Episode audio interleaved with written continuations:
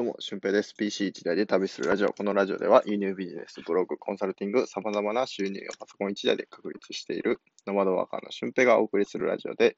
ノウハウや思考方法についてお話ししていきたいと思います。えー、今日は考え方の癖についてお話をしたいと思います。で本題に入る前に少しお知らせです。えー、7月17日土曜日にインスタグラムのセミナーを行います。これは、えー、夜8時からで参加費は1000円となってます。で、応募方法は、えっ、ー、と、概要欄に書いてありますね。そこの URL からお願いします。で、えー、その次の週、7月の24日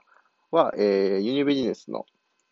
お金の流れと継続のコツについてのセミナーを行います。えー、これは参加無料なんですけど、メールマガジンに登録者のみなので、えー、7月20日までに、えー、火曜日までに、えー、メールマガジンを登録していただいた方には URL が届くかと思います。はい。で、最後なんですけど、7月の末に、えー、っと、ラジオ音楽配信、あ、音楽配信じゃなく音声配信のお祭りをね、やろうと思ってます。スタンド FM を使って、えー、スタイフ祭りっていうのを開催しようと思ってます。えー、みんながね、テーマを出し合ったりとか、テーマのバトンリレーをしたりとか、えー、そんな感じでやっていこうと思ってるので、まあ、そのスタイフ祭りは再生回数増えたりとかね、フォロワーさんが増えたりとか、あと、まあ、いろんなラジオ仲間ができたりするんじゃないかなというふうに思ってます。はい、ということで、えー、本題に入っていきます。本題はね、えー、考え方の癖についてお話ししていきたいと思います。人間ってこう、行動しないとやっぱ未来って変わらないと思うんですね。どんだけ学んでも、えー、どれだけ勉強しても、まあ、YouTube で例えば野球の動画を見ましたで、見ただけでは絶対上手くならないですよね。うん。で、その後、こう、素振りをしてみて感覚をつかんだりとか、実際にボールを投げてもらって打つ感覚をつかむっていうところが、えー、大事になってくると思うんですよ。で、そこで、えー、できてる人とできてない人の感覚のすり合わせが行われることによって、うまくいくっていうところがね、あると思うんですよ。で、それはビジネスでも同じで、なんか、ブログ書いてるけど、うまく人に見られないなとか、えー、SNS やってるけど、なんかフォロワーさん増えないなとか、えー、こう反応がないなっていう風になってる方が多分本当に95%ぐらいいるんじゃないかなと思います。うん。じゃあ、その他の、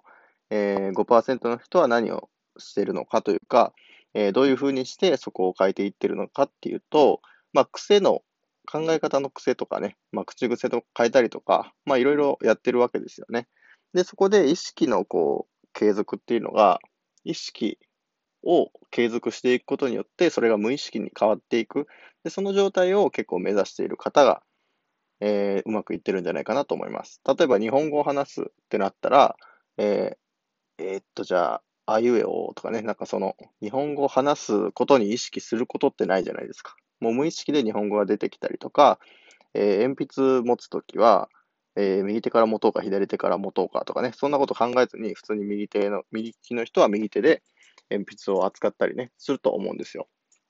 で、そういうふうなことっていうのは、もう常々意識の継続をすることによって無意識になっていると思うんですよね。言語を使い始めるのは2歳ぐらいからで、まあ4歳とか5歳とかになってくると、もう、えー、言葉、ね、親と会話するときには、もう意識せずに無意識で会話ができるっていうレベルになってきてると思うんですよね。で、ここの意識をやっぱ変えていくと、こうビジネス的にも、えー、なんか、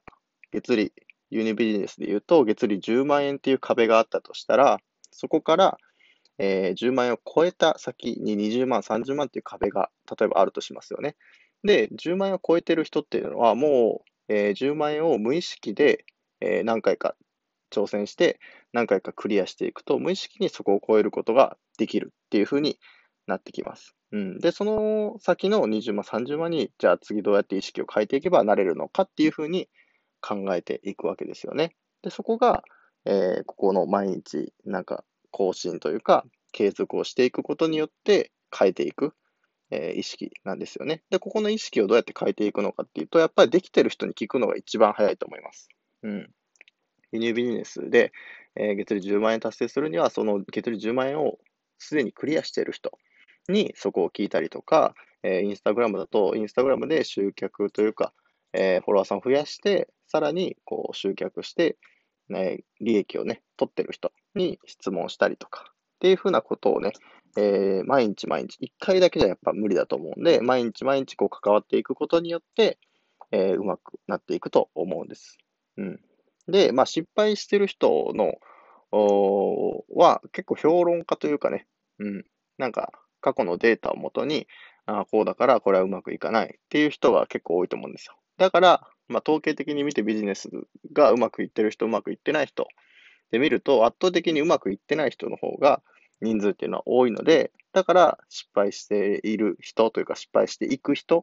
ていうのは、そのデータを元にして動くので、結局動かないっていうのが一番の正解になってきたりするんですよね。うん。で、なんか、たまにこう言い訳チックな感じで、えー、性格、僕の性格はここに合ってないとかね、うん、継続が今までできたことがないんですっていう人とかがいると思うんですけど、こういうふうに過去にフォーカスしたりとか、まあ、過去の自分が今を作ってるとは思うんですけど、その今と過去にフォーカスしてる人っていうのは、えー、ここのなんか性格のせいにしたりとか、今までの経験を元にお話ししている方が多いと思うんですけど、まあ、生まれた時の環境とかね、まあ、6歳とか5歳までに自分のこう性格っていうのは4割ぐらい作られるっていうんですけど、あと6割っていうのはもう変えれるんですよね。うん、人見知りの性格って言ったりするんですけど、人見知りなんか、えー、っと、変えられますよね、普通に考えたら。うん。だから、そういうふうに性格のせいにするっていうのは、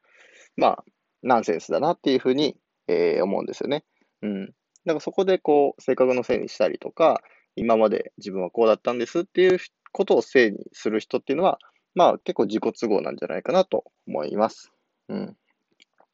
まあだから聞いたことというかね、あの、まあ、やってることで結局人生っていうのは、えー、変わっていくので、なんか、過去に何があったからとかじゃなくて、やっぱ未来自分がどうしたいかっていうところを考える癖をね、つけてほしいと思います。うん。っていうのが、まあ今回のこう考え方の癖ですね。うん、まあゴミ捨てし、ポイ捨てしないとか、なんか、すぐにすみませんと言っちゃったりとか、まあそういうふうな言葉の癖とか行動の癖っていうのを、こうよく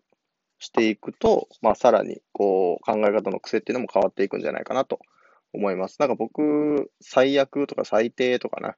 クソとかそういう言葉結構使わないんですよね。どちらかというと、あ、最高じゃんとか、あ、いいねとかね、うん、ありありとかいうふうなポジティブな言葉を自分が結構使ってることが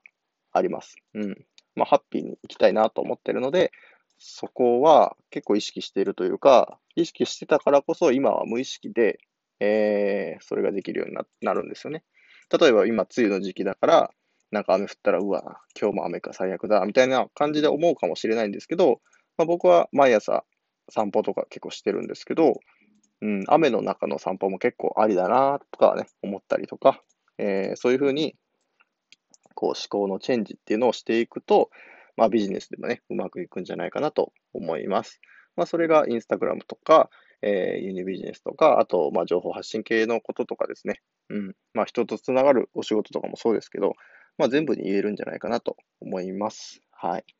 まあということで今回は、えー、ちょっとした考え方のね、コツをお話ししました。で、えー、合わせて聞きたいなんですけど、昨日お話しした、えー、何の話だったかな？ちょっと忘れたんですけど、昨日のお話しした回を載せておきますので、そちらを聞いてみてください。では今日もめちゃくちゃいい日になると思いますので、えー、めちゃくちゃいい日にしていきましょう。ほなまた。